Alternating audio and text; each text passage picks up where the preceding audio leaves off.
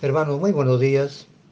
Damos gracias a Dios por permitirnos en este tiempo unirnos una vez más a través de este medio para meditar juntos la palabra de Dios.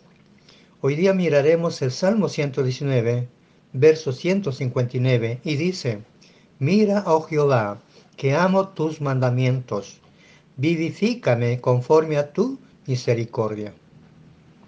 Amado Dios, gracias por el privilegio que tenemos de leer su palabra. Rogamos que su Espíritu Santo nos guíe a su verdad para vivir conforme a su verdad. En el nombre de Jesús. Amén. Una experiencia ineludible para todos es que todos vamos a comparecer ante Dios. Nadie podrá escapar. Todos un día estaremos delante de Dios para rendir cuentas lo que hemos hecho con nuestra vida. Ahora imaginemos que llegamos ante Dios. Él nos ve, nos conoce, sabe cómo fue toda nuestra vida. La pregunta es, ¿qué le podríamos decir? ¿Qué le diríamos? ¿O qué es lo que Él nos diría? Esa es la cuestión. ¿Qué, ¿Qué, es lo que Dios nos va a decir? Y en el versículo 159, el salmista es consciente que está ante el juez de toda la tierra. Él es consciente de esta verdad. Su vida, todo lo que él hace, está ante la presencia de Dios. Él es consciente de que Dios le conoce, que Dios sabe lo que hizo con su vida. Por eso en el Salmo 139, versos 1 al 4 dice, Oh Jehová, tú me has examinado y conocido, tú has conocido mi sentarme y mi levantarme. Has entendido desde lejos mis pensamientos, has escudriñado mi andar y mi reposo, todos mis caminos te son conocidos, pues aún no está la palabra en mi lengua, y aquí, oh Jehová, tú la sabes toda. El salmista dice que Dios conoce toda su vida, absolutamente toda. Y esta es una gran verdad, hermanos. Dios nos conoce bien.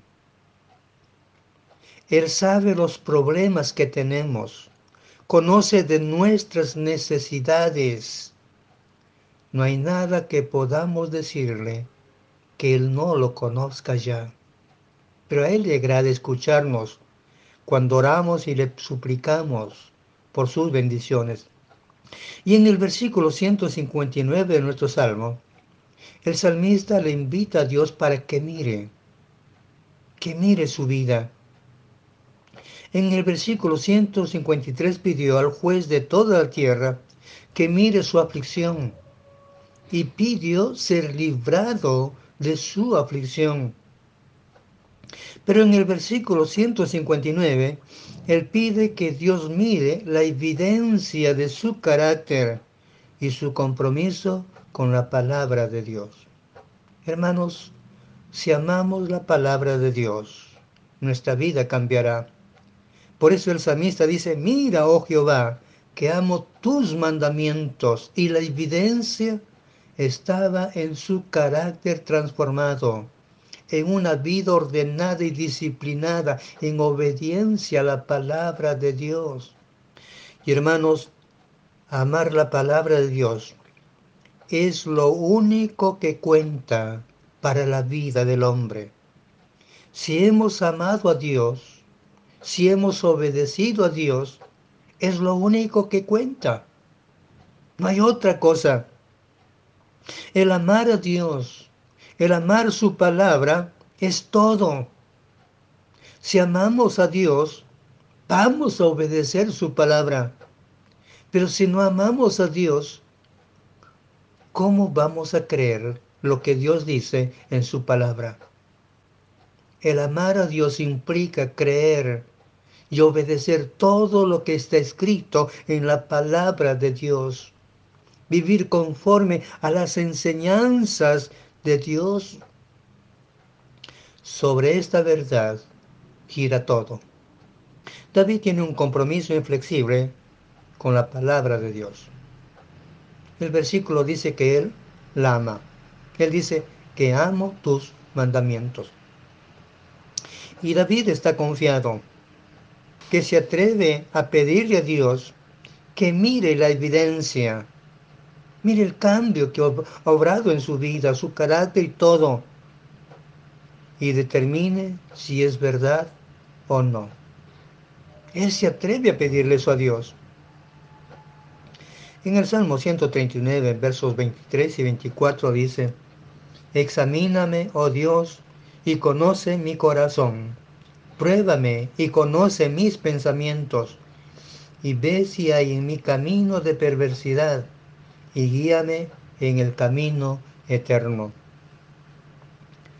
La pregunta es, hermanos, ¿nos atreveríamos nosotros a pedirle a Dios que nos examine? ¿Nos atreveríamos a eso? Que Él pruebe y que conozca nuestros pensamientos, que vea, que vea si hay en nuestro camino perversidad. Nos atreveríamos a pedirle al Dios del universo que mire cuánto amamos su palabra. El criterio de juicio no es cuánto conocimiento hemos acumulado respecto a la palabra de Dios. No es cuánto sabemos, ni los títulos académicos que tengamos, sino cuánto hemos amado o cuánto hemos obedecido la palabra de Dios. Es el amor que tenemos hacia la palabra lo que hará la diferencia cuando estemos ante la presencia de nuestro Dios. Versículo 159 en la segunda parte dice, vivifícame conforme a tu misericordia. Nos muestra la doble base para poder recibir la gracia de Dios. Pero como una consideración final a este texto, debemos observar que él pide dos veces en este párrafo que le vivifique. En el versículo 56 él pidió que le edifique conforme dice a tus juicios. La palabra juicios es sinónimo de la palabra de Dios. Y en el versículo 59 pide ser vivificado conforme a la misericordia de Dios. David pide recibir vida, salud, por gracia de parte de Dios. Eso es lo que pide. Y para pedir esto se basa en dos grandes verdades, en la palabra de Dios y en la persona de Dios. Se en estas dos cosas. Dios es un Dios misericordioso. Él es bueno. Él es, él es tan bondadoso que nunca desampara ni deja solo a los que le aman. Él es tan bueno. Y David se apoya en la naturaleza misma de Dios. Sabe que Él es bueno. Y se apoya en la misericordia de Dios. Pero también tiene la otra base. Él ama la palabra de Dios. Para obtener la gracia de Dios es necesario reconocer quién es Dios. Dios es Dios. Él es el Señor y dueño de todo cuanto existe. Él es el soberano, único Señor de toda su creación. Eso es indiscutible. Pero cuando vengamos a Él, debemos de venir sabiendo de que es un Dios misericordioso, que Él es bueno, que Él es compasivo y abrir nuestra vida de corazón ante Él y suplicar por su gracia. Muchos cometen el pecado de decir, yo decreto bendición, que Dios me bendice o que Dios bendice a tal y tal persona. No está en nosotros, está en la misericordia de Dios el poder bendecir. Hermanos, la misericordia, las piedades de Dios se basan únicamente en la palabra de Dios. El hombre necesita creer en lo que Dios dice. Necesita arrepentirse de corazón por su falta de interés en la palabra de Dios, por su desobediencia a la palabra y disponer su corazón para obedecer la palabra de Dios. Hermanos, si no obedecemos la palabra de Dios, ¿cómo esperamos alcanzar misericordia si no estamos dispuestos a creerle a Dios? ¿Cómo esperamos alcanzar la bendición de Dios para con nuestra vida? Y la base sobre la cual seremos juzgados es si hemos creído, si hemos obedecido o no su palabra. Todo lo que Dios dice en su palabra necesitamos creer y aplicar a nuestra vida. Es la base para el juicio. Hermanos, ¿cuánto amamos a Dios? ¿Le amamos? Si le amamos, entonces estaremos amando también y obedeciendo la palabra de Dios. Ella será nuestro deleite de cada día. Pero no podemos decir que amamos a Dios si no, no leemos su palabra, si no estamos obedeciendo su palabra.